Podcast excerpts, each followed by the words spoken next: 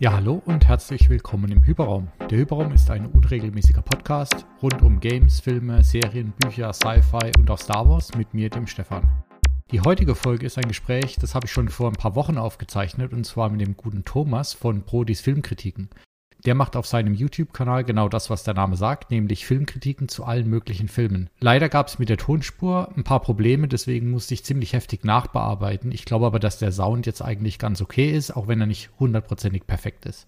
Noch dazu habe ich wie so oft im Gespräch einige meiner Fragen gar nicht gestellt, sondern wir sind einfach ein bisschen ins Labern gekommen. Deswegen, vor allem weil uns am Schluss auch noch die Zeit ausgegangen ist, ähm, ist es eher wieder so eine lockere Plauderei, die mir aber mega viel Spaß gemacht hat. Und der Thomas hat echt einige coole Stories rund zum Thema Filme und Kino ausgepackt. Und es war einfach super spaßig, mit ihm zu dem Thema mal zu sprechen. Ich hoffe also, dass ihr mit der Folge auch ordentlich Spaß habt. Und ihr solltet auf jeden Fall nochmal bei Thomas auf dem YouTube-Kanal Prodis Filmkritiken vorbeischauen da gibt es so viele Kritiken, da ist auf jeden Fall auch was für euch dabei. So, genug der Vorrede. Viel Spaß mit der Folge. Ich freue mich wie immer über Feedback, Rückmeldungen aller Art. Los geht's. Hallo und herzlich willkommen im Hyperraum-Podcast. Ich bin der Stefan. Heute bin ich wieder nicht allein. Bei mir ist ein Gast, nämlich der Thomas von Prodis Filmkritiken. Hi Thomas. Schönen guten Abend. Ja, der Thomas ist der Mann mit den schönsten Gesichtsausdrücken auf seinen Thumbnails in YouTube. Äh, aber nicht nur das, sondern er hat auch einen fantastischen kleinen Filmkanal. Ähm, und normalerweise geht's bei mir eigentlich eher um bestimmte Genres, Franchises, äh, Sci-Fi, Star Trek, Star Wars und so weiter. Aber ich habe gedacht, es wäre vielleicht auch mal ganz schön, einfach generell um das Thema Film, äh, Liebe zum Film, Kino äh, und alles drumherum ein bisschen zu plauschen. Ähm, mhm. Weil ich festgestellt habe, wenn ich selbst mich so ein bisschen in die ganze Sci-Fi-Ecke immer nur begebe, dann verpasst man ja vielleicht auch mal ein paar andere Perlen.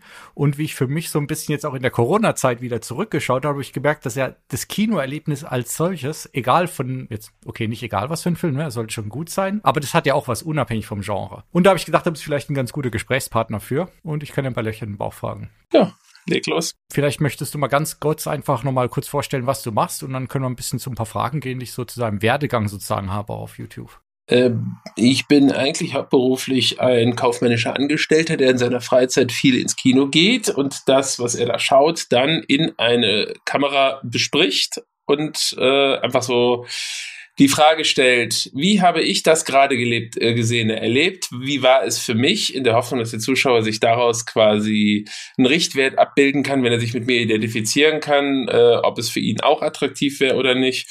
Und das Ganze ist dann eben eine Einleitung, Aufforderung, wie auch immer, zur Diskussion, zum Austausch, wie auch immer.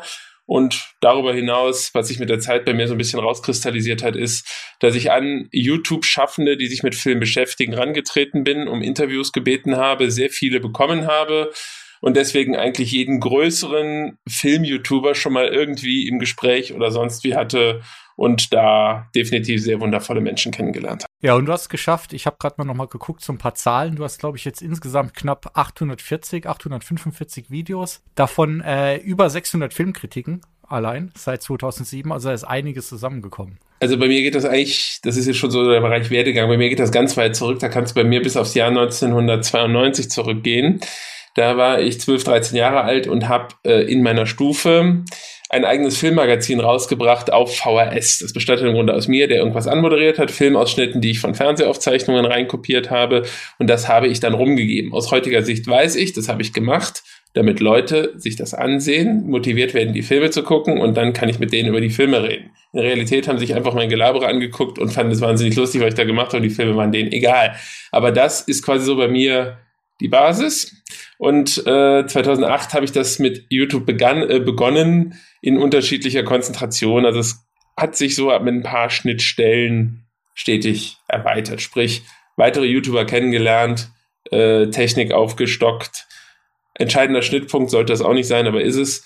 Äh, ich wohne nah einem Kino, das seit 2015 eine Dauerkarte anbietet. Das heißt, ich zahle einen Festpreis, kann dafür so viel gehen, wie ich will und äh, so bleibt das äh, Finanzielle dabei auch in einem sehr überschaubaren Rahmen, weil vieles, was ich mir anschaue, würde ich gar nicht gegen Geld oder gegen regulären Kinoticket von 10, 15 Euro gucken wollen. So im Rahmen dieser Flatrate ist es machbar. Es gibt nämlich auch die Situation, dass es Film XY gibt, den ich überhaupt nicht gucken will, wo ich überhaupt keine Lust drauf habe, wo ich aber weiß, ein Video darüber ist spannend und interessant und äh, das kommt vor. Schon mal ein guter Einstieg in eine andere Frage, weil genau, wenn man deine Videos sich durchguckt, du hast, du machst eigentlich von nichts halt, ne? Und du hast eigentlich auch nicht wirklich äh, so einen großen Themenschwerpunkt, sondern eigentlich würde ich mal sagen, fast alles, was kommt und du anguckst, kriegt eine Review, ne? Ja, der Themenschwerpunkt, äh, oder anders, ich habe einen Themenschwerpunkt mit Nebenpunkt. Themenschwerpunkt ist einfach Kino, das Kino. Der Nebenpunkt ist jetzt, gerade nach den Entwicklungen des letzten Jahres, Streaming, Netflix vorrangig, aber hier und da auf Amazon, hier und da auf Disney Plus. Ähm, war ja jetzt auch eben über das letzte Jahr, wo äh, monatelang nichts zu berichten gab, wo ich mir dann auch mal die Netflix-Veröffentlichung der Woche rausgepickt habe und darüber ein Video gemacht habe. Aber ähm, muss man wirklich sagen, das war pragmatisch oder äh, ja, oder ich habe diesen Film gesehen, ich rede darüber, aber das war nicht so, dass ich den jeweiligen Film erlebt habe. Auch da waren nennenswerte Titel dabei oder taugliche, aber äh, ich sag mal so, es kommen, wenn ich jetzt alle Streamingdienste zusammennehme, äh, was da rauskommt und was besprochen werden könnte auf der einen Seite und das, was ich dann letztlich bringe auf der anderen Seite, da ist eine große Differenz. Es gibt auch Titel, die ich manchmal vorhabe und die mir dann entfleuchen, weil ich sie äh, einfach zeitlich nicht schaffe. Das war jetzt vor zwei Wochen auf Netflix Kate. Ich hatte über Cinderella vor ein paar Wochen nachgedacht. Prey war eine Überlegung wert. Letzte Woche Everybody's Talking About Jamie und ähm, das waren einfach Titel, die mich in dem Moment nicht so begeistert haben, dass ich sage, ich bringe jetzt zwei Stunden auf und dann auch noch ein Video darüber machen. Und wenn ich dann wirklich pro forma äh, äh, äh, so da eine Review runterrattere, in der kein Stück Herzblut oder so steckt, da ich nicht davon lebe und keine Review bringen muss, um mich oder meinen Kanal am Leben zu halten, kann ich es mir dann auch erlauben und sagen, ach, über den rede ich dann einfach mal nicht. Da hast du schon noch mal zwei Punkte, die ich ganz interessant finde. Ähm, das eine ist Netflix oder Streaming versus Kino, aber das andere ist, bist du eigentlich ursprünglich eher, sag ich mal, kommst du eher davon, dass du sagst, die Faszination Kino und das Erlebnis Kino mit allem, was darum gehört, oder eher eigentlich der Film und dass halt der Film dann vorwiegend im Kino stattfindet? Äh, beides hat was für sich und äh, kann im besten Fall eine Symbiose sein. Denn ich zitiere jetzt jemanden, den ich interviewt habe, den äh, wundervollen Nerdkultur, der einen Satz sagte. Kino ist ein soziales Erlebnis, bei dem der Film das Unwichtigste ist. Das heißt, du triffst dich mit Freunden, du gehst ins Kino, welchen Film du dabei schaust, ist eigentlich absolut zweitrangig. Äh, oder, oder beziehungsweise er ist nicht das Wichtigste am Abend. Und ähm, ich liebe das Medium Film, ich liebe Kino, das kombiniert sich aber auch mit 100.000 kleinen Dingen, die da so zusammenkommen. Ein Beispiel, ähm, ich habe einen großartigen jungen Mann kennengelernt, der saß immer in der Sneak Preview, in die ich montags gehe. Und irgendwann, war, wir haben uns irgendwie jeden Montag gesehen, immer so im Vorbeigehen gegrüßt. Irgendwann haben wir mal nebeneinander gesessen und danach habe ich jeden Montag, weil, ich, weil er seinen Standardplatz hatte, meinen Platz neben ihm genommen. Und das heißt, ich ging jeden Montag ins Kino, guckte da den Überraschungsfilm und habe vorher zehn Minuten mit dem jungen Mann geplaudert. So, mhm. das ist einfach nur ein kleiner Randeffekt, der jeden Montag irgendwie ein bisschen schöner machte. Ich habe eine Dame, die mich hier auf meinem Kanal gesehen hat und mich mal kommentiert hat, der ich dann durch Zufall begegnet bin, mit der ich seitdem hier und da immer mal wieder ins Kino gehe, also äh, und auch äh, viel über Filme austausche und so weiter. Also da ist allein der kommunikative Faktor ähm, und das ist jetzt so bei der Sache mit dem Film. Du hast ein ganz anderes Feedback, wenn du äh, mit anderen Leuten den Film schaust und Reaktionen auf diesen Film, auf Witze, auf sonstiges im Saal von anderen mitbekommst. Und äh, ich nenne auch da ein kurzes Schlüsselerlebnis. Und zwar, das war 2002, saß ich in Harry Potter und äh, Kammer des Schreckens, der zweite Film. Zu dem Zeitpunkt waren bereits vier Bücher raus. Im Film kommt für eine kurze Szene die Ratte Kretze vor. Und als die Ratte auftauchte, ging ein Raunen durchs gesamte Kino. Denn im dritten Buch wird über die Ratte was enthüllt, was im zweiten noch unwichtig ist. Aber ich wusste, jeder, der bei der Ratte kurz geraunt hat, hat das mhm. dritte Buch gelesen. Und ich wusste auf einmal, hier sitzt ein ganzer Raum voller Fremder. Mit allen, oder zumindest hier allen, die gerade laut von sich gegeben haben, habe ich was gemeint. Und das ist einfach etwas, ich weiß nicht, wer du bist, ich weiß nicht, wo du herkommst oder sonstiges, aber indem wir denselben Titel X gesehen haben, haben wir etwas, worüber wir sprechen können, Woran, und ich kann aus Dingen, die du sagst oder aus Dingen, wie du sie findest, Rückschlüsse auf dich ziehen. Und äh, oder eigene Ansichten Ich weiß es nicht. Ähm, hm.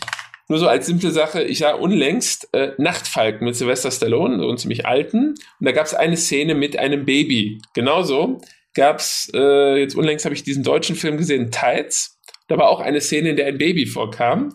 Und ich als, na, ich mache mich jetzt ein bisschen jünger als ich bin, äh, aber noch als relativ jüngerer Vater, finde alles total sensibel, was mit Vätern, äh, Quatsch, mit Kindern zu tun hat, weil ich da jetzt aus der Vatersicht drauf schaue. Und das ähm, ist dann etwas, wenn ich darüber jetzt mit jemandem rede, der keine Kinder hat oder mit jemandem, der Kinder hat, ist das auch so ein Anknüpfpunkt. Wie siehst du das? Wie, sieht, äh, wie sehe ich das? Und wo liegen wir überein oder eben nicht? Okay, das ist so die soziale Komponente am Kino, aber was ja, glaube ich, auch noch ein Unterschied ist, wenn du einen Film im Kino schaust, oder zumindest wenn ich mal einen Film im Kino schaue, äh, du nimmst ihn ja doch auch ein bisschen aufmerksamer wahr, vor allem wenn es vielleicht ein Film ist, der am Anfang ein bisschen braucht, bis du reinkommst, oder der vielleicht auch nicht so hundertprozentig der mega gute Film ist, weil wenn ich zu Hause vom Fernseher sitze oder vom Rechner, dann kann es ja auch schon passieren, dass man nach 15 Minuten den Film abschenkt und eigentlich gar nicht mehr mitkriegt, was passiert und verpasst vielleicht dann sowas, ja. Ja, der, äh, am Rechner hast du den Reiz, das Fenster kleiner zu machen und daneben irgendwas aufzumachen. Äh, sonst wie zu Hause oder so ist das Handy immer in einer gewissen Griffreichweite, was leider der ein oder andere im Kino auch so macht. Also ich selber habe da eine absolute Politik, dass ich äh, im Kino das Handy auf äh, Flugmodus schalte und in diesen zwei Stunden nicht erreichbar mhm. bin. Und gerade das ist der entscheidende Faktor, dass du dich dort hinsetzt und dich dem gezeigten, gelinde gesagt, auslieferst. Dass du dich da mit voller Aufmerksamkeit und voller Konzentration dem zuwendest. Und das alleine ist im Wahrnehmen ja schon eine komplett andere Voraussetzung. Ich wollte mal ein Video machen, äh, das leider bis heute nichts geworden ist, äh, auch mit einem größeren YouTuber über ein Kino. Vielleicht wird es eines Tages noch kommen. Ich wollte mit dem einen Kinogang komplett nachstellen und zeigen, wie viele Entscheidungen da drin stecken. Das heißt, die wollte am Anfang, du gehst an die Programmtafel, kommst du hier hin und überlegst dir an der Tafel, was gucke ich, oder hast du dir im Vorfeld schon überlegt, was du sehen willst? Wie war deine Anfahrt? Nimmst du die Anfahrt auf dich oder ist es dir vielleicht zu weit? Äh, nimmst du die teuren Sitze, nimmst du die günstigeren Sitze, nimmst du noch was zu essen mit oder nicht und so weiter? Ich wollte einfach so ein bisschen dokumentieren. Auf Netflix kannst du, wenn du ein Abonnent bist, einfach auf den Film klicken. Wenn du nach zehn Minuten merkst, ist nichts, machst du aus. Ins Kino da hast du dich wirklich für entschieden, da hast du Geld für hingelegt und da hast du dich bewusst hinbewegt. Und wenn du da nach zehn Minuten sagst, ich habe keine Lust mehr, kannst du natürlich machen. Wäre aber ziemlich ärgerlich. Das ist so der Vorteil am Kino und der Nachteil ist natürlich, dass du vielleicht ein paar Leute um dich rumsitzen hast, äh, die dir das Verlebnis dann wieder versauen. Aber das ist, ist hängt, Punkt. Ich, aber ich glaube, das hängt auch mit den Filmen zusammen, in die man geht. Kann man auch vielleicht ein bisschen dadurch. Ja, ja, ich kann es schwer sagen. Also den Horrorfall, den erlebe ich leider eben oft in der Sneak, wo du dann Jugendgruppen hast, die auf irgendwas Krachendes, Schepperndes hoffen. Und dann kommt irgendein französischer Feingeistiger, den die dann entweder zehn Minuten zerreden und dann gehen oder sie hauen direkt ab oder sonstiges. Also quasi, wo die absolut falsche Zielgruppe im falschen Film sitzt. Das habe ich auch ganz unterschiedlich erlebt. Aber es gibt immer, es gibt den Faktor, ich habe äh, in meiner Sneak lange einen sitzen gehabt, der ein so raumerfüllendes Lachen hatte, aber nicht auf die sympathische Weise, der war nervig. Äh, es gab Zwischenrufe oder sonstiges, äh, aber, aber im Umkehrschluss, ich habe auch ungemein lustige Situationen erlebt im Kino durch Mitmenschen, die es fast auch schon wieder aufwiegen. Deswegen, es hat immer Vor- und Nachteile. Genau, also das hängt natürlich immer sehr damit zusammen, was man um sich rum hat. Aber Sneak ist auch nochmal sowas, was mir nämlich auch nochmal, wie ich so über Kino nachgedacht habe, über Kinoerlebnis. Also ich muss zugeben, ich war jetzt bestimmt schon wahrscheinlich 20 Jahre in keiner Sneak. Wahrscheinlich, ja, doch 20 mit Sicherheit schon. Aber das war genau so ein Mechanismus, ne, wie, du, wie man eigentlich an Filme gekommen ist und Filme geschaut hat, für die man sich sonst im Leben nie interessiert hätte. Ähm, und bei denen dann oftmals doch ein bisschen was hängen geblieben ist oder ein Film, den man dann im Nachhinein zu schätzen weiß. Und es ist eher so, du kriegst den einen Film, der dann aber die anderen sechs Nieten, die du davor hattest, entschädigt. Ähm, jetzt mal so in meine filmische Vergangenheit. Ich habe im Winter 1999 an aufeinanderfolgenden Wochen. The Sixth Sense einen Monat vor Kinostart in der Sneak gehabt und äh, ich weiß nicht, ob die Woche davor oder danach American Pie 1 in einer Sneak Preview. Ich habe im Jahr 1998 Verrückt nach Mary in einer Sneak Preview gehabt. So, also das sind natürlich Titel, die dann auch stehen bleiben, die man dann da wirklich vorab hatte. Äh, aber es gibt auch Titel, ähm, wenn ich jetzt selber meinen Kanal abscrolle und da einen Titel lese, wo ich selber nicht mehr genau weiß, was war das eigentlich. Also ich gucke mir wirklich manchmal alte Videos an, äh, wo ich selber überhaupt keine Ahnung mehr habe, was war das für einer, wo, wie habe ich den gesehen. Also ist auf die Art gut archiviert, aber ja, verwischt schon mal komplett. Nee, klar, da ist auch viel. Ich glaube, ich habe mal so einen Schrottfilm gehabt, Message in the Bottle oder sowas mit Kevin Costner oder sowas, keine Ahnung, so ein Liebesfilm. Ich habe an einem äh, Filmfights-Klon äh, teilgenommen bei dem wundervollen Kanal Videohütte. Und ähm, welcher Film hat das äh, schlechteste Ende? Da habe ich über Message in a Bottle diskutiert. Ich habe den 2002 gesehen, habe ihn eigentlich als passabel in Erinnerung, aber ich fand den Schluss sehr gut zum Diskutieren, aber ich glaube, ich habe die Runde nicht gewonnen. Ich kann mich an gar nichts mehr erinnern. Ich weiß nicht mal mehr, ob das überhaupt der richtige Film ist, den ich da Erinnerung habe. Also Message in a Bottle mit Kevin Costner gibt es, das passt. Aber ob er dir so schlecht vorgekommen ist, weiß ich natürlich nicht.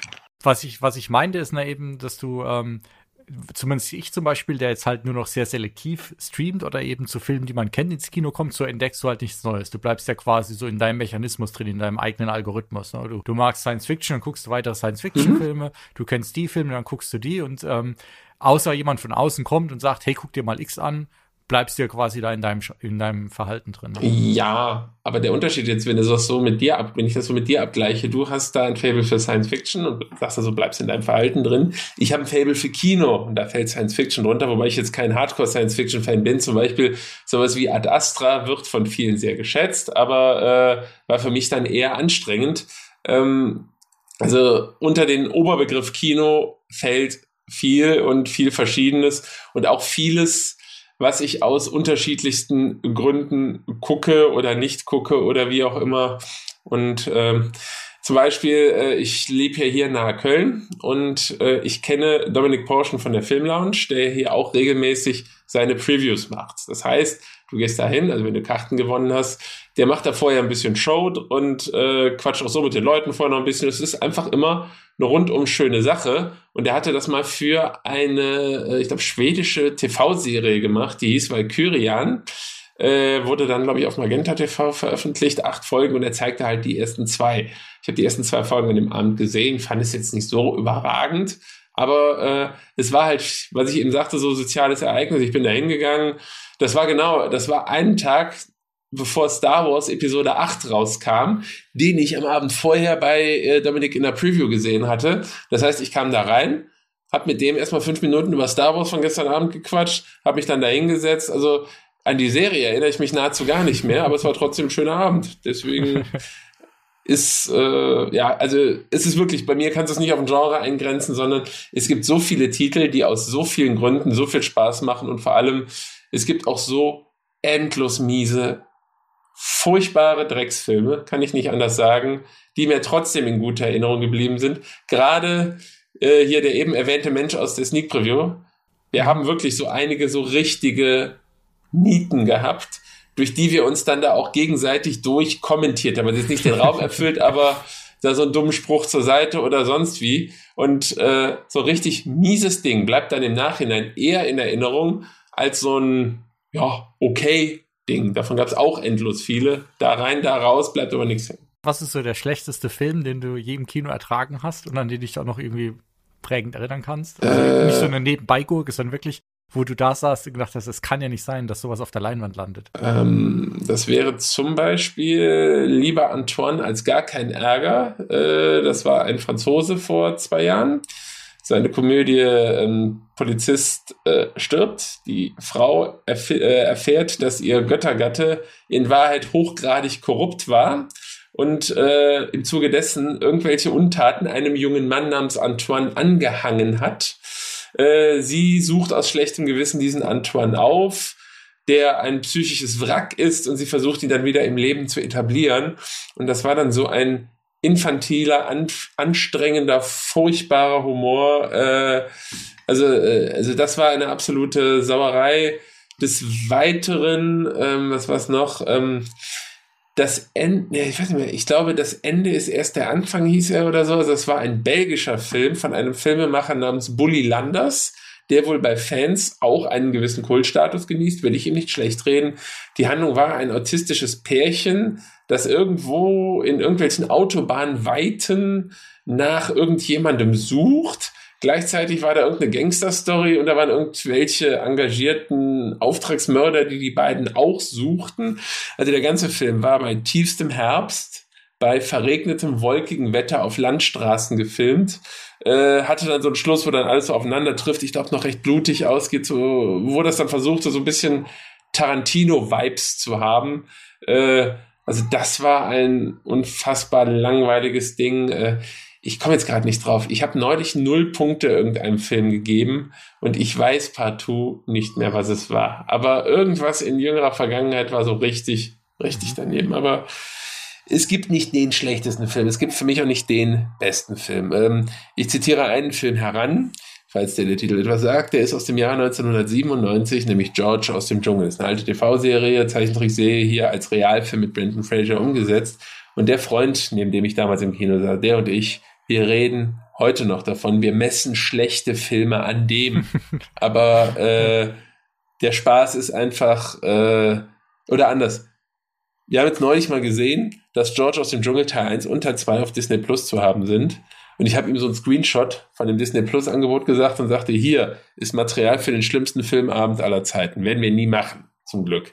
Aber das war einer, es ist immer noch einer der schlechtesten Filme, die ich je gesehen habe, aber der Spaß, den wir jedes Mal haben, wenn wir uns dran erinnern und wie wir uns da durchgelitten haben, der bleibt uns ein Leben lang. äh, das ist lustig. Ich habe noch, ich habe eigentlich gar nicht so einen Film gehabt im Kino, wo ich sagen würde, der war so richtig mega grottig. Also natürlich schon viele Grottenfilme, aber so, dass ich sage, es geht einfach gar nicht. Aber ich kann ein Kinoerlebnis, was für mich so richtig einprägsam war, war damals Waterworld, weil ähm, ich habe damals den Fehler gemacht, schon bevor der Film losgegangen ist, zwei Liter Cola abzupumpen oder so. und dann sieht man in dem Film ja nonstop Wasser. Yeah. Und ich wusste es, glaube ich, seit ab Minute 10 hätte ich eigentlich schon wirklich mal ganz, ganz dringend auf Toilette gemusst. Mhm. Wir saßen irgendwie Oberrang ganz hin. Und ich kann mich an, also mittlerweile habe ich den Film natürlich schon ein paar Mal gesehen, aber ich konnte mich jahrelang eigentlich nur daran erinnern, dass ich wirklich unglaublich pissen musste und von dem Film eigentlich gar nichts mitbekommen habe.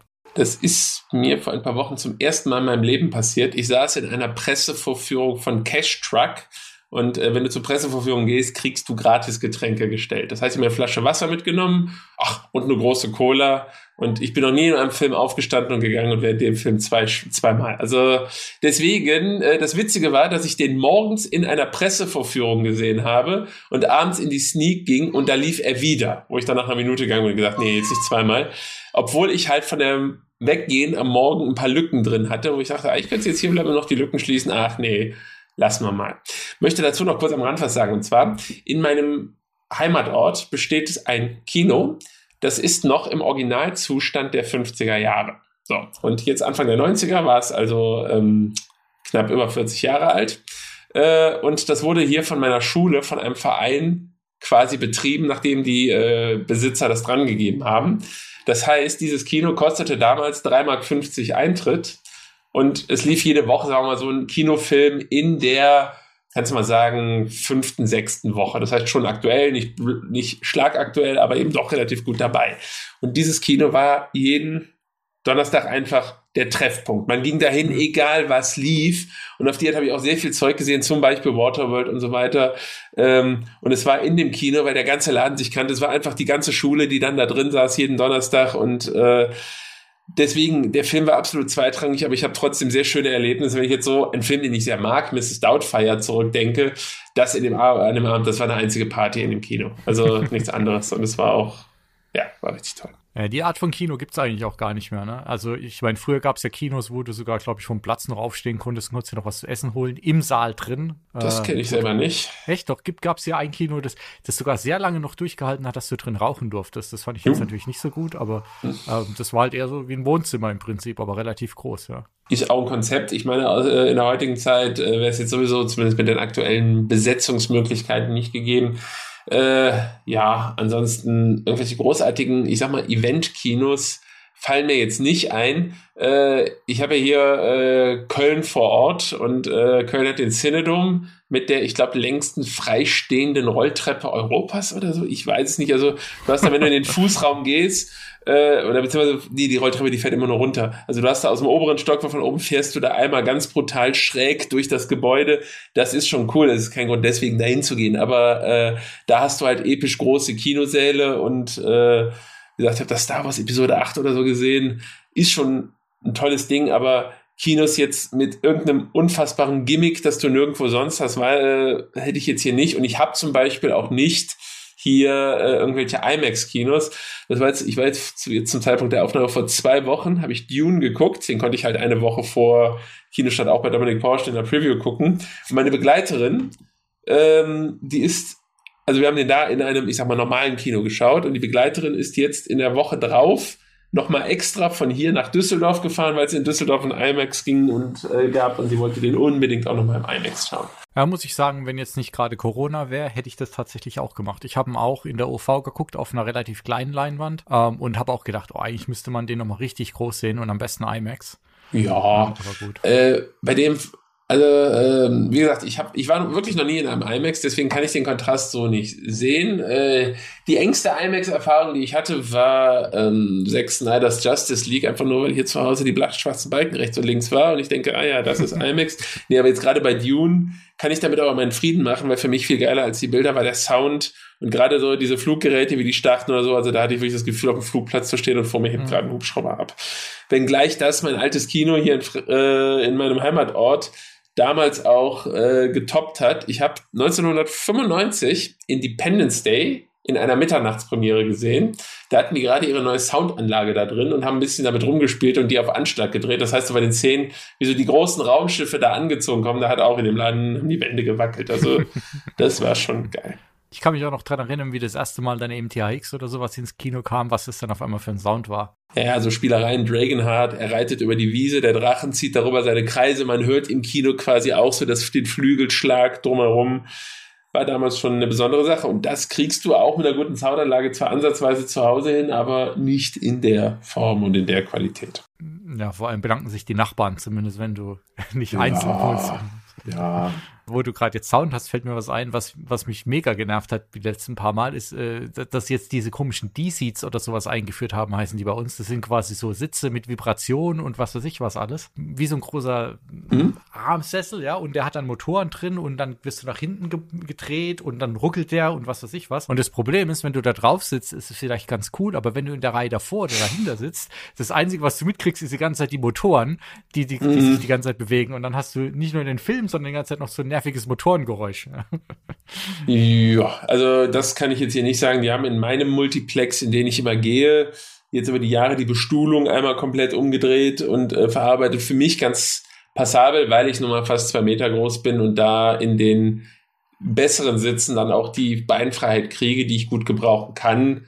Aber äh, das zum Beispiel gerade beschriebene, das sind Gimmicks. Äh, äh, ich habe ja hier in der Nähe das Phantasialand, das dann auch so ein Eventkino hat, äh, also in 3D und das hat dann auch so Effekte. Ähm, wenn da der Wespen, das ist so ein Piratenfilm mit Leslie Nielsen, keine Ahnung, ob sie den heute noch zeigen, aber wenn da der Wespenschwamm kommt, vibriert auch das, ähm, vibriert auch der Sitz und der Schlussgag ist, Leslie Nielsen spuckt ins Bild und aus dem Sitz vor der kommt ein kleiner Schwall Wasser. So.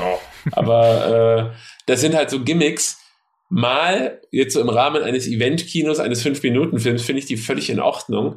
Aber wenn ich jetzt wirklich über zwei Stunden auch einen ernstzunehmenden Film konzentriert verfolgen würde, ich mag nicht mal 3D. Deswegen ähm, brauche ich das in dem Sinne nicht. Ja gut, 3D hat sich ja glücklicherweise fast schon wieder erledigt irgendwie. Ja, ich habe jetzt auch überrascht festgestellt, dass Dune ja eigentlich auch in 3D hier und da läuft, aber äh, ich habe kein Bedürfnis danach. Der letzte 3D-Film, den ich glaube ich gesehen habe, war Black Widow.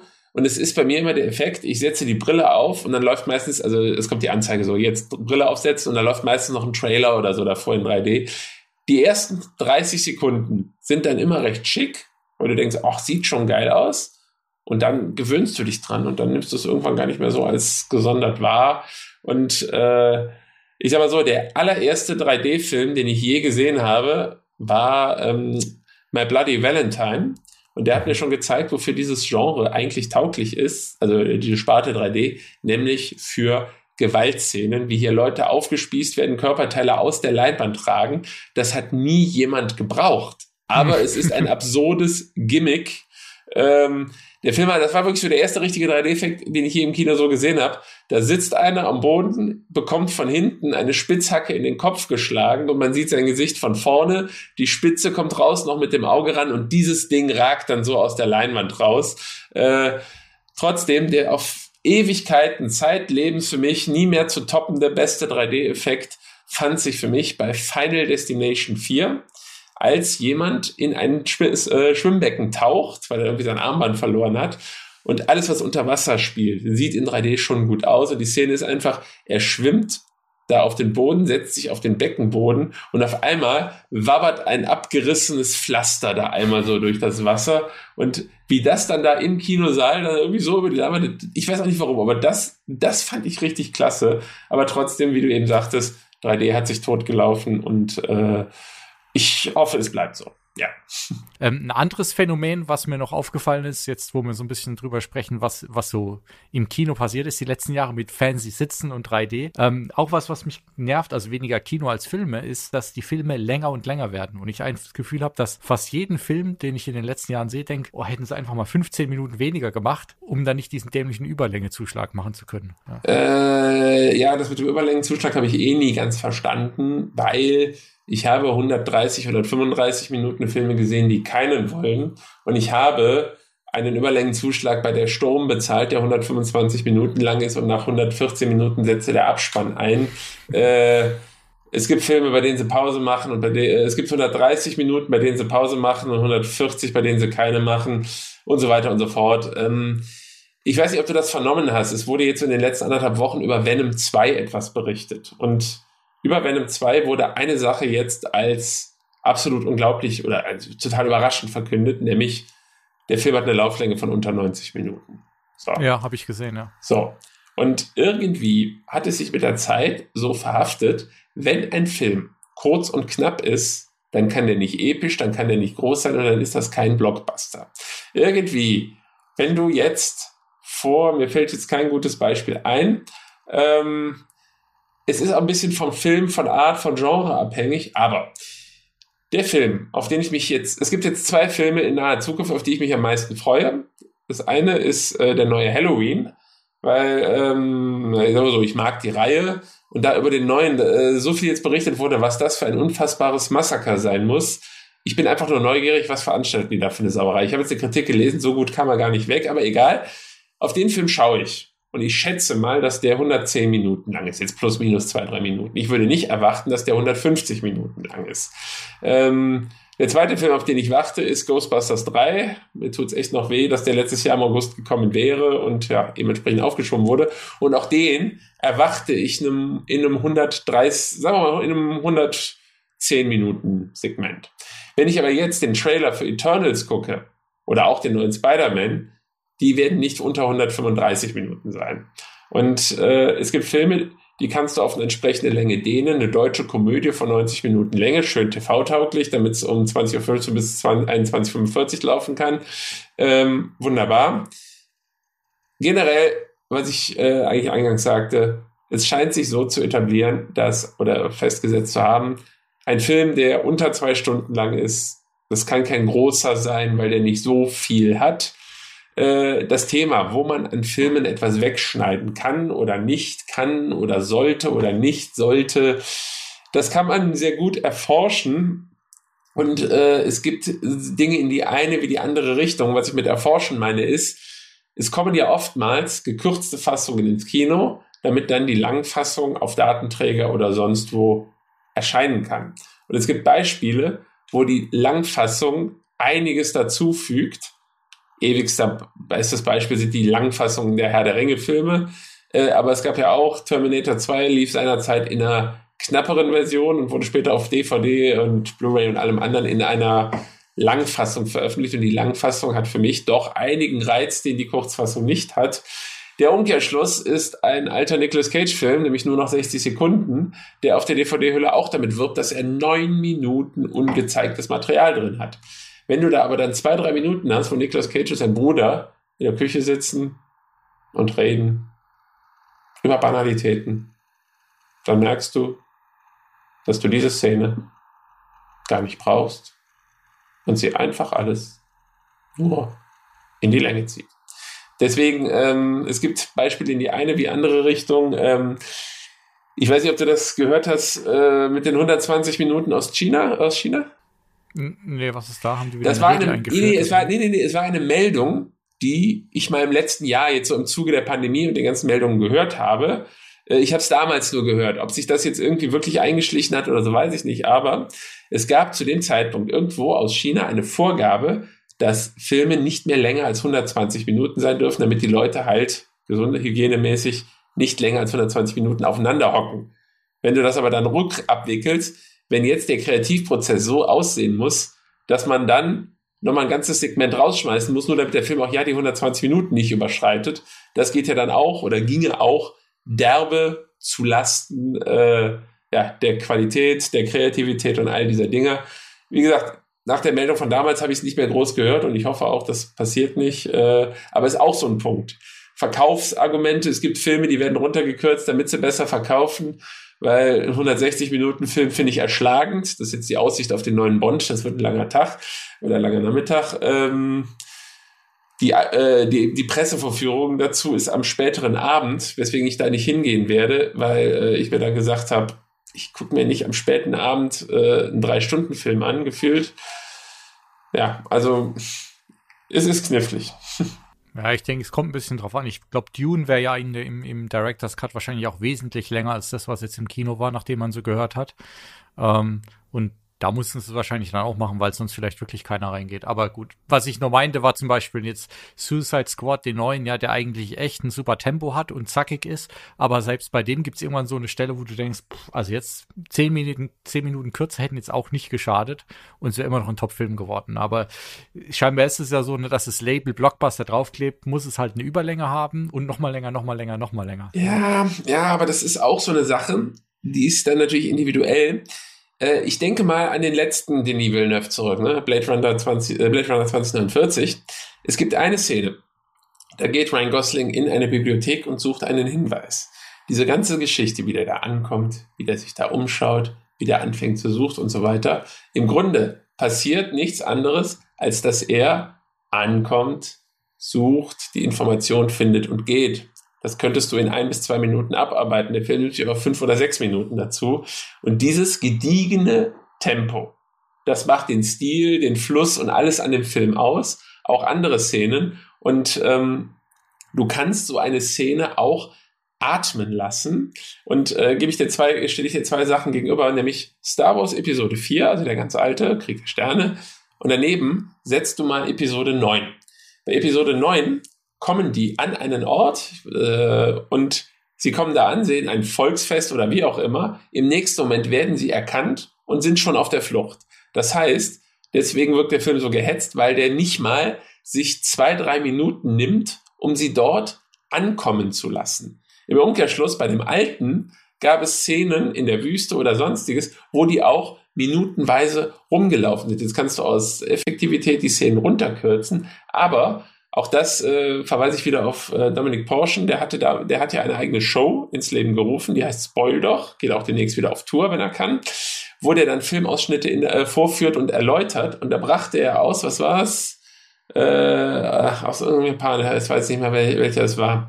Jedenfalls ein Film, wo zwei Jugendliche auf einer Reise sind und mittendrin kommen die in einen Zug und der Film macht eine zwei Minuten lange Szene daraus, wie die in dem Zug fahren. Es passiert gar nichts. Deswegen ist die Szene komplett verzichtbar für die Erzählung, aber sie hilft quasi nach dem, was vorher gewesen ist, runterzukommen. Die Figuren, die schalten da ein bisschen ab. Äh, der ganze Film nimmt an der Stelle so ein bisschen das Tempo raus. Es kommt alles mal für einen Augenblick zu einem etwas entspannten Ruhepunkt. Und das nimmt den gesamten Erzählfluss dann auch mit oder kommt dem auch zugute weil es eben nicht jetzt aus dem Aspekt, ja, da ist hier nichts zu erzählen, also können wir das rauswerfen ist, sondern weil es die Stimmung der Figuren transportiert und so auch die gesamte Wahrnehmung. Weil, wie gesagt, diesen Star Wars-Effekt, wenn du Episode 4 mit ruhigen Momenten neben diesen gehetzten Teil 9 setzt, da merkst du, was da für himmelweite Unterschiede sind und wie das wirkt. Na gut, also das merkst du noch an vielen anderen Stellen bei Episode 9 und Episode 4. Aber das ist, glaube ich, nochmal ein ganz anderes Thema, mhm. was, was, da alles schiefgelaufen ist. Ne? Jetzt haben wir ein bisschen querbeet über alles Mögliche des Films gesprochen und du hast ja schon ein paar von deinen einschneidenden Erlebnissen mit deinem lachenden Nachbarn in der Sneak äh, oder der laut lachende mit Zuschauer erzählt. Ein äh, Punkt, den ich ja immer noch in den letzten Folgen so eingebracht habe, so das schönste Erlebnis. In deinem Fall jetzt so das wirklich das schönste Erlebnis oder die schönsten Erinnerungen, die du jetzt so mit dem Thema Kino oder Filme äh, in Verbindung bringst. Habe ich keine das habe ich einfach aus dem Grund nicht, weil ich das ganz unterschiedlich bewerte. Ähm, Sachen, die aktiv im Kino passiert sind. Ja, es gab Lachermomente. Ich hatte einen, der sich in der Reihe vor mir mitten im Film auf einmal eine Thermoskanne auspackte und einen Tee einschüttete und auf einmal dampfte da so, es dampfte, ja, genau das. Man guckte total irritiert, war ja nichts Schlimmes. Ähm, aber äh, es war irgendwie ein total komischer Moment. Es war, ähm, ich habe mal ein Paar gehabt, das sich laut im Kino gestritten hat und im Zuge dessen, ähm, äh, im Zuge dessen, ähm, genau, hat, haben dann Leute dazwischen gerufen und dann äh, sie schrien, jetzt komm doch endlich mit und das ganze Kino, oh, jetzt komm doch mal mit, geh doch mal mit ihr und wie auch immer. Ähm, äh, ansonsten, also da, ich meine, das sind ja einfach nur Erlebnisse mit Mitmenschen. Ähm, es kann aber auch jetzt bezüglich des geschauten Films ganz magische oder besondere Momente gegeben haben. Ich hatte jetzt alleine am Montag diese Woche in der Sneak Preview einen Film, der eine Mini-Szene drin hatte, die mich persönlich betraf. Ganz persönlich, kann ich auch kurz sagen, ist ganz harmlos. Und zwar, meine Tochter geht jetzt seit einem Monat in die Kita und ich war die letzten drei Wochen krank, weil die, sobald die in die Kita gehen, schleppt die ein Virus zu Hause an und der legt flach. Ich habe dann am Montag in der Sneak Preview ähm, Es ist nur eine Phase Hase gesehen mit Christoph Maria Herbst und Christiane Paul. Und da ist eine Stelle, wo sie ihm einen, als er gerade seine Sachen packt, um auszuziehen, seinen dicken alten Pullover bringt. Und er sagt, ach, das ist von damals, als unsere Tochter in die Kita kam, ich war ja immer krank. So, es war nur dieser Satz, aber ich konnte ihn millimetergenau auf meine letzten drei Wochen zurück abwickeln. Und irgendwie sprach mich das so persönlich an. Und ich kenne so viele Fälle, wo Szenen, die ich gesehen habe, sich in irgendeiner Weise mit persönlichem Erlebten abgleichen, direkt in Verbindung setzen lassen oder so. Aber ich meine, das ist jetzt, ich, ich verstehe deine Frage, aber ich kann sie dir nicht so beantworten, deswegen das Querbeete oder so. Ähm, ich habe wundervolle Filme mit wundervollen Menschen gesehen. Ich habe katastrophale Filme mit wundervollen Menschen gesehen. Und ich habe alleine sehr gute Filme gesehen. Ähm, es gibt einen Film namens Collide. Der hat den Reiz, dass er hier in Köln gedreht wurde. Ich bin, als der hier gedreht wurde, mal zum Drehort gegangen und es gab in der Innen, es gab Szenen im Film, die an mir bekannten Orten spielen. Vor allem, es gibt eine Szene, da sitzen Anthony Hopkins und Ben Kingsley und Nicholas Hoult in einer Kneipe. Das ist ja in einer Kölner Kneipe gedreht und im Film siehst du bei der Szene aus dem Fenster die Nachbarkneipe oder das würde den Nachbarladen und das ist der Laden, wo meine Frau und ich unsere erste Begegnung hatte. Mhm. So, purer Zufall natürlich, aber so schlecht der Film auch war, dieses kleine Detail sticht dann für mich persönlich raus. Ne? Und mhm. äh, wie gesagt, es gibt so wahnsinnig viel und ich meine, ähm, ich gehe seit, ja, kann man wie schwer rechnen, aber es sind jetzt so an die 30 Jahre und es wird wahrscheinlich eine unfassbare Zahl sein, was ich im Kino gesehen habe. Eine noch unfassbare Zahl, wenn man die finanzielle Aufwendung dagegen rechnet. Aber ähm, nein, was ich meine ist, äh, ich kann das nicht auf weniges eindampfen, sondern ähm, Pros, Kontras, es gibt Highlights, es gibt Downs, äh, wo mich jemand genervt hat oder der Film schlimm war oder so. Aber ich kann da, ich, ich kann kein Schönstes da rauskristallisieren. Ich hatte eine neue Freundin und saß mit ihr und das war das erste Mal, dass ich einen Film sah mit Händchen halten als Teenager. Das war auch was unfassbar und ich weiß nicht mehr, welcher Film es war. Das ist doch schon mal ein Highlight, ne? Nicht, wie das geendet ist. Aber das ist ein anderes Thema. Ich kann es nicht festmachen und jetzt eben. Ich habe zum Beispiel einen Freund, einen ganz lieben, der hat die wundervolle Eigenschaft, wenn der lacht, der reißt dich mit. Und äh, es macht Spaß mit dem. Das ist auch der, mit dem ich George aus dem Dschungel geguckt habe. Und ich war mit dem und noch einem anderen, der auch so eine ähnliche Eigenschaft hat. Wir waren zu dritt Machete Kills gucken. Das war kein guter Film. Aber trotzdem ein Abend, wo ich mit zwei Leuten da gesessen habe, die mich lachtechnisch mitgerissen haben und ich kam dann da mit einem schmerzenden Bauch raus, weil das so schön war. Ne? Macht den Film nicht besser, aber trotzdem ein wundervoller Abend. Eigentlich ein emotionaler Appell fürs Kino und ins Kino zu gehen. Wobei ich das, ähm, das ist mehr äh, ein Appell an das gemeinsame Miteinander, weil wir in demselben Freundeskreis auch den einen oder anderen Filmeabend gemacht haben. Und auch ein Film, den ich mir im Kino gar nicht großartig ansehen würde, das war der dritte Jackass den wir da dann bei so einem Videoabend geguckt haben. Videoabend, das Wort ist aus den 90ern, aber ich bin halt ein Kind der 90er. Ähm, und äh, das war genau das Richtige. Man kann dabei reden, man muss keiner Story folgen, es ist witzig, man äh, hat auch ordentlich äh, dabei was getrunken oder so. Und äh, das braucht, das hätte man noch nicht mal im Kino machen müssen. Man war da in dem vertrauten Umfeld, in der vertrauten Wohnung. Man riss sich gegenseitig da mit dem Lachen mit. Also das schwäche ich jetzt so ab und sage, es ist, das ist jetzt kein Appell fürs Kino in dem Sinne, sondern für den sozialen Aspekt, Filme gemeinsam zu schauen und miteinander zu teilen und äh, ja, das Gemeinschaftserlebnis. Das ist entscheidend eigentlich nicht. Wo es geht auch auf der Couch, muss nicht der Kinosaal sein. Ja, jeder Kinopurist wird sagen, doch, im Zweifelsfall immer, aber äh, es sind viele Aspekte dabei und ich habe auch kleine sensible Filme hier zu zweit mit meiner Frau gesehen und äh, wo dann auch ein ganz anderes Erleben, auch vor allem das Emotionale ist.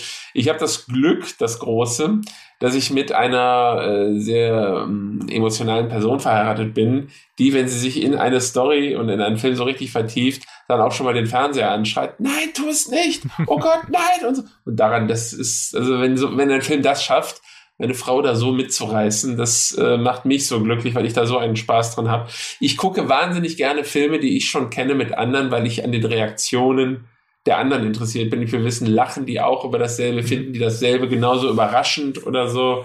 Also das ist eine ganz tolle Sache. Ich habe auch mit zwei Freunden, drei Freunden, äh, den ersten Saw damals mal bei dem Filmabend geguckt, was natürlich kein lustiger Film ist, aber aufgrund der Sprüche, die der eine dazwischen gerufen hat, war das immer noch ein unfassbar witziger Abend und äh, Nee, aber es ist doch äh, trotzdem ein gutes Fazit. Gemeinsam Filme gucken, vielleicht im Kino, vielleicht auch nicht, aber auf jeden Fall viele Filme gemeinsam gucken. Es kann jetzt passieren, dass du mir ein Schlagwort gibst und dann sind die nächsten zehn Minuten auf der Uhr und äh, das tut sich doch keiner an. Das ist ja auch bei meinen Videos oder auch bei anderen Sachen. Man filmt das, aber das mutest du doch keinem zu. Und äh, ich drehe ja im Moment, jetzt mache ich Eigenwerbung, aber ich arbeite jetzt äh, an einem Filmquiz, das ich mit einem anderen Kanal zusammen mache. Und mhm. äh, wir haben jetzt eine Folge, also zwei Folgen sind gedreht, eine ist bislang veröffentlicht und äh, wir werden jetzt in den nächsten Tagen eine weitere Folge aufnehmen. Das macht uns einen Heidenspaß und das ist super lustig oder wie auch immer. Ob das andere aushalten, das weiß ich nicht. Aber da bin ich egoistisch und sage, ich habe meinen Spaß und wer draufklickt, äh, wird sich zeigen. Naja. Ja, eben, das ist, darum geht's ja. Also ich mache das nicht, äh, nicht, weil ich Reichweite generieren will oder muss oder kann. Ja, ja es ist, ähm, es ist natürlich lustig. Ähm, ich hatte das ja bei mir, dass ich bei den wundervollen Jungs von Cinema Strikes Back eingeladen war und da in einem Quiz war. Und mhm. an dem Morgen, also sagen wir mal so, ein Viertel meiner jetzigen Abonnenten, die ich in zehn Jahren gesammelt habe, kam an dem Morgen wo dieses Video, das ich dort gedreht habe, veröffentlicht wurde, wo du dann einfach nur mal merkst, was du selber machst, wie weit du reichst, ist das eine. Und wenn da nur an der richtigen Stelle mal so ein kleiner Push passiert, es ist in dem Moment schon schön, beziehungsweise beeindruckend und äh, aber generell sollte man das, was man da macht, nicht äh, der Gewinnoptimierung, äh, der Selbstdarstellung oder sonst was machen, sondern der, äh, zumindest wenn man das auf diesem kleinen Level macht, der des Spaßes halber, der Herzlichkeit oder wie auch immer. Ich habe das, das auch noch als Fazit. Also, wenn man jetzt meinen Kanal absucht, findet man halt wahnsinnig viele Interviews, wahnsinnig viele, ich glaube 18, 20 Interviews mit Filmschaffenden mhm. oder eben mit YouTubern, die sich mit Film beschäftigen. Und ungeachtet der Inhalte bei den Gesprächen ist, wie gesagt, dass ich wirklich nur unfassbar herzliche Menschen da kennengelernt habe. Und äh, das, äh, das ist für mich eine Sache, ähm, die ich nenne es mal Filmbubble, beziehungsweise das Wort Filmbubble wird immer von der wundervollen Antje Wessels. Du siehst, ich sag bei den Leuten immer wundervoll dabei, weil es wirklich so ist. Äh, das wird von Antje Wessels äh, immer gerne benutzt, das Wort Filmbubble. Und ich habe es so erlebt, dass mit den Menschen, mit denen ich innerhalb dieses Segments zu tun bekommen habe, dass ich irgendwie immer nur so einen unglaublich herzlichen Ton und ein Miteinander und eine Freundlichkeit erlebt habe und äh, einer der vielen Gründe, warum ich das hier so gerne mache und schätze. Nee, ist doch so. Ich, ich habe dich auch damals über dieses Cinema Strikes Back Quiz, glaube mhm. ich, äh, gefunden oder bin ich auf dich gekommen. Und wie gesagt, das habe ich ja damals auch geschrieben. So, du hast dieses eine Video mal gemacht, wo du erklärst, warum du das alles machst und so, warum du deinen Kanal machst und so. Und das war für mich so damals, da hat es noch ein bisschen gedauert, da habe ich gedacht, ah, weißt du was, ich habe das schon immer so mit mir rumgetragen, jetzt auch mal so einen Podcast oder sowas zu machen. Und ich dachte, das mache ich jetzt einfach mal. Ja. Hm.